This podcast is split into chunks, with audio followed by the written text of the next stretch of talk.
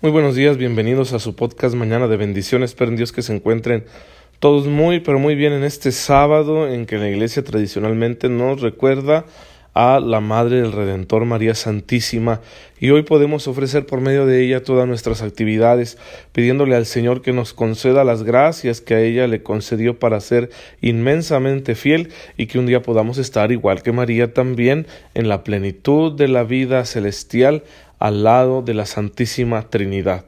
Hay que pedirle esto a Dios nuestro Padre, a el Hijo, que es el Verbo encarnado, Hijo al mismo tiempo de Dios y de María, y al Espíritu Santo. Que precisamente ayer hemos hablado del Espíritu Santo, les mandé un audio de pues media hora ya más, más amplio. No pude mandarlo antes, yo quería mandarlo el jueves, pero estaba bastante pesado y batallé un poco con el internet porque consideré necesario que se hiciera este recorrido a través de las escrituras, a través especialmente del Nuevo Testamento, para conocer al Espíritu Santo, porque sigue siendo el gran desconocido. No sabemos cómo tener nuestra relación con el Espíritu. Y es muy importante esto porque el Espíritu Santo hace que vivamos los dones, los dos dones más grandes que tenemos. Es el Espíritu Santo el que sostiene mi filiación divina es decir, el hecho de que yo soy hijo de Dios y tengo esa relación tan especial con el Padre, es el Espíritu Santo el que la hace efectiva en mí todos los días. Y luego es el que nos permite reconocer a Jesús como Señor. El señorío que Jesucristo, nuestro Salvador, debe tener sobre cada uno de nosotros, porque Él debe reinar en nuestros corazones, se realiza por la acción del Espíritu Santo en mi vida. Esos dos dones son los más grandes que podemos tener. Y es el Espíritu Santo el que nos los entrega, pero cada día. Sabemos que los hemos recibido de manera puntual en el bautismo, pero esos dones tienen que desarrollarse y es el Espíritu Santo el que está guiando ese desarrollo espiritual en nuestra vida personal. Y el Espíritu Santo es el que nos impulsa a dar testimonio. Para que yo lleve una vida recta, santa, para que yo sea un testigo, un apóstol, un evangelizador, debo confiar en la fuerza del Espíritu Santo. Esas tareas, esa misión que tenemos aquí en la tierra, que es doble, prestar este servicio a la humanidad a través del testimonio cristiano y mientras lo realizamos irnos santificando para la gloria de Dios, es una tarea que no podemos realizar con la fuerza humana. Es una tarea que solo puede hacerse con la gracia de Dios. Y es el Espíritu Santo el que nos da ese impulso, el que nos comunica esa gracia, el que sigue extrayendo el poder del misterio pascual de Cristo para seguirlo comunicando, imprimiendo en las almas de todos los que creen. Por eso es muy, muy importante que nosotros conozcamos bien al Espíritu Santo y aprendamos a tratarle. Por eso me detuve con ese audio más amplio para que podamos conocerle mejor y esa relación viva que debemos fomentar con el Espíritu Santo todos los días, pues nos va a ayudar a llevar una vida cristiana más plena y a sentirnos mucho, muy dichosos. Y además el Espíritu Santo es el que edifica la iglesia. La iglesia no tendría sentido de ser, de existir, si no fuera por la presencia dinámica del Espíritu Santo, en medio de la iglesia, en medio de la historia de la iglesia. Porque dejaríamos de ser algo querido por Dios y como iglesia seríamos solo una institución humana más que pues como todas las instituciones humanas falla y en algún momento dejaría de ser necesaria. Pero el Espíritu Santo no permite eso. Si nosotros vemos a la iglesia solo como el aparato exterior de aquellas estructuras que ha tenido que generar debido a las necesidades temporales, algunas de las cuales son buenas, otras ya dejaron de responder y quizá hay alguna francamente mala. Pues bien, nos vamos a sentir espantados y no vamos a querer saber nada de la iglesia. Pero estamos viendo solo el cascarón, no estamos viendo el contenido. A pesar de esas estructuras que son limitadas, incluso las mejores, el Espíritu Santo actúa a través de realidades presentes en la Iglesia que no tienen un origen humano sino divino, que han sido instituidas por nuestro Señor y que son eficaces por el poder de Dios, como los sacramentos, como la sucesión apostólica, como la comunión de los santos y un largo etcétera. Esas cosas son para siempre, porque el Señor las ha querido así. Y es el Espíritu Santo el que da fuerza a esas realidades, el que se hace presente en esas realidades para que al estar nosotros como parte de la iglesia en contacto con esas realidades, recibamos la forma espiritual que el Espíritu Santo quiere darnos. Para que todos los dones que el Señor ha querido entregarnos, todas las virtudes que poseemos, tanto humanas como sobrenaturales, puedan desarrollarse, crecer, alimentarse y vaya cada virtud, cada fruto tomando esa forma concreta que Dios quiere, donde nos vamos santificando. Eso es lo que el Espíritu Santo hace en la iglesia. Entonces el Espíritu Santo la, la, mantiene en comunión, le da cohesión. El Espíritu Santo es fuente de unidad y el Espíritu Santo es también el que presta su fuerza dinámica para que la iglesia pueda seguir creciendo y anunciando el Evangelio. Y es el que le da orden a este organismo, el cuerpo de Cristo que es la iglesia el que distribuye funciones, dones, tareas, etc. Por eso, el misterio del Espíritu Santo y el de la Iglesia están íntimamente ligados. En el credo, cuando terminamos de hablar del Espíritu Santo, empezamos a hablar de la Iglesia y decimos creo en la Iglesia, que es una santa, católica y apostólica. Y es lo que vamos a ver a continuación en los siguientes episodios. ¿Qué es la Iglesia? ¿Para qué sirve? ¿Por qué la tenemos aquí? ¿Por qué el Señor quiere que seamos parte de ella? Y quizás sea el tema que causa más polémica porque todo lo anterior, toda la teología anterior, donde hemos hablado acerca del misterio del Padre, el Hijo y el Espíritu Santo, pues es compartida por muchos. Son muchos los cristianos que comparten esta fe con nosotros, en un solo Dios que es uno y trino, Padre, Hijo y Espíritu Santo. Pero en el tema de la Iglesia encontramos dificultad, porque aquí es donde entra el componente humano.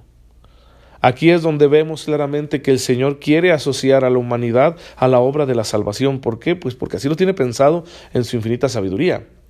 No ha querido Dios Todopoderoso aparecerse a cada hombre en lo particular para comunicarle así en lo particular, en lo individual, los dones de la salvación, sino que Dios ha querido inscribirse y sujetarse a la historia de los hombres. Y es a través de esa historia humana como se va manifestando y nos va llamando a todos a ser parte de esta gran obra de la salvación a favor del género humano. Y eso es lo que hace la iglesia. La iglesia existe para que los hombres podamos formar la familia de Dios, una familia que es misionera, que anuncia en el mundo entero el amor de Dios que vence todos los males. Pero qué forma concreta deba tomar la iglesia es donde tenemos ahí un poco de problemas y ha llevado quizá algunos, se han ido hasta el extremo, tal vez motivados por el mal testimonio de, de los católicos que ha habido épocas de mucho mal, mucho mal testimonio de parte nuestra, tal vez motivados por eso, pero les ha llevado al extremo de despreciar a la iglesia o de desfigurarla y convertirla en una cosa amorfa que nadie sabe bien cómo es y cómo se da. Sin embargo, si nos acercamos a la revelación, nos damos cuenta que la iglesia tiene un rostro muy concreto como Cristo la ha querido. Vamos a irlo conociendo. Ciertamente la iglesia también es un misterio de fe. Romanos 16 del 25 al 27 dice claramente que esta comunión entre nosotros en Jesucristo, pues es un misterio. Por lo tanto, tampoco podemos abarcarlo completamente, sino que nos admiramos de esta obra grande de Dios que es la Iglesia, pero hasta donde nos sea permitido conocerla, la vamos a conocer, porque somos parte de ella. Es una realidad donde entran en contacto Dios y los hombres. Es en la Iglesia donde se da la comunión entre lo divino y lo humano. El término iglesia viene de un vocablo griego, eclesia, que significa asamblea de los convocados. ¿Sí? Asamblea de la reunión. Que encontramos un paralelo en el Antiguo Testamento, un término hebreo, el cajal o cuajal Yahvé, la asamblea de Yahvé, que se refiere a todo el pueblo de Dios reunido para darle el culto que a él se le debe. Encontramos ejemplos de esto cuando se reúne el pueblo en el Sinaí, cuando se reúne el pueblo en tiempos del rey Josías para volver a la pureza de la ley. Y en el Nuevo Testamento vamos a encontrar este término equivalente que del griego, eclesia o eclesía, y pues vamos a darnos cuenta que tiene varios significados. Si hay una continuidad aquí, que se encuentra señalada sobre todo por el símbolo del doce. Doce tribus de Israel ahora doce apóstoles del Cordero, que es Jesucristo nuestro Señor. Entonces en el Nuevo Testamento también va a haber una asamblea. Cristo quiere una nueva asamblea, es decir, un nuevo Israel, al que se pertenecen ya no por la nacionalidad ni por la circuncisión, sino por la fe en las promesas que el Señor nos ha hecho a través de su Hijo. La palabra del Hijo convoca a esta nueva asamblea y será el Espíritu Santo el que la va edificando y va incorporando nuevos miembros por el bautismo, y estos miembros son hijos de Dios, hermanos entre sí, miembros de Cristo y templos del Espíritu Santo. Esto lo encontramos descrito de una forma muy bonita en el Catecismo de la Iglesia Católica, en el número 777. En la Biblia, la Iglesia recibe distintos nombres, y cada nombre subraya un aspecto diferente del misterio. Por ejemplo, encontramos pueblo de Dios. Este es un título que poseía Israel, por eso decimos que la Iglesia es el nuevo Israel. Cuando este título se le aplica a la Iglesia, quiere decir que Dios no nos ha querido salvar aisladamente, sino formándonos en un único pueblo reunido en el nombre del Padre, del Hijo y del Espíritu Santo. Un pueblo para conocer a Dios en la verdad, un pueblo que le sirva santamente. Esto es una enseñanza que encontramos en un padre de la Iglesia del siglo IV, que es San Cipriano de Cartago, y la retoma el Concilio Vaticano II en ese documento que ya hemos hablado que trata precisamente sobre la Iglesia. Recuerden el concilio, reunión del Papa y los obispos del mundo entero que se dio entre 1962 y 1965 para permitirle a la Iglesia entrar en una nueva etapa de diálogo con el mundo al cual debe evangelizar y pues se sacaron varios documentos de esa reunión y uno de ellos se llama Lumen Gentium, Luz de las Naciones, y que habla precisamente sobre el ser y qué hacer de la iglesia. Eh, también significa que la iglesia ha sido elegida por Dios y que es una comunidad visible. Los pueblos se conocen. El pueblo de Dios también. Pero el pueblo de Dios trasciende fronteras, porque son esas personas que no se sienten apegadas a su vida en este mundo, sino que saben que esta patria no es definitiva porque tenemos otra que nos está esperando la patria del cielo. Esa es la característica de los miembros del pueblo de Dios. Pero esa unidad de pueblo de Dios se ve, se nota en el mundo. Tenemos unos valores comunes, un culto común, una experiencia de fe común, una revelación común, porque a fin de cuentas tenemos un solo Dios y un solo Señor y estamos unidos por un solo bautismo, cosa que vamos a encontrar descrita de forma muy bella en el capítulo cuarto de la carta de San Pablo a los Efesios. Tenemos una dignidad común en el pueblo de Dios ser hijos.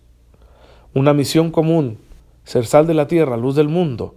Una finalidad común, llegar al reino de Dios. Y todos participamos de la triple tarea de Jesucristo. Recuerden que en episodios pasados hablamos de esto. Cristo es sacerdote, es profeta y es rey. Cristo realiza el único sacrificio redentor, por lo tanto es sacerdote. Cristo anuncia la definitiva palabra de Dios, por lo tanto es profeta. Y Cristo gobierna las naciones en el nombre de Dios y por lo tanto es rey. Sacerdote, profeta y rey, entonces todos los que formamos parte del pueblo de Dios también somos sacerdotes, profetas y reyes. Luego hay otro término, cuerpo de Cristo.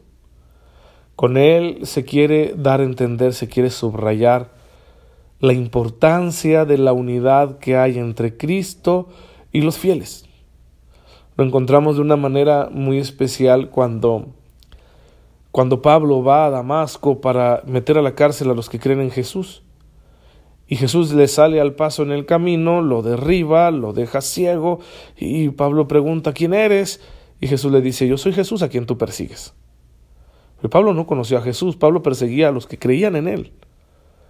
Y sin embargo Jesús se identifica con ellos, persigues a mis fieles, me persigues a mí. Hay una unidad íntima entre Jesús y los que creemos en Él, entre Jesús y los bautizados, porque somos hijos de Dios gracias a Él, a su entrega, al misterio de su encarnación. Por eso decimos la iglesia es el cuerpo de Cristo. Él es la cabeza. Nosotros somos miembros de su cuerpo. Y esta unidad se sigue realizando de manera especial en la Eucaristía. Pues bien, el día de mañana vamos a hablar de eso. No, perdón, el día de mañana no, porque es domingo y el domingo hay que descansar, así que no tenemos podcast, sino hasta el lunes. Pero vamos a hablar a partir del lunes precisamente de la iglesia como cuerpo de Cristo, así que no se pierdan los siguientes episodios. Que Dios los bendiga, muchas gracias por dejarme llegar hoy a sus oídos, a sus corazones, a sus hogares. Compartan esto con su familia. Recuerden que los tengo siempre en oración y no se olviden de orar por mí. Vamos a darle gracias al Señor Padre. Te bendecimos en esta mañana por el inmenso don que nos has comunicado al entregarnos tu Espíritu. Concédenos vivir según las mismas inspiraciones de ese Espíritu que nos has concedido poseer.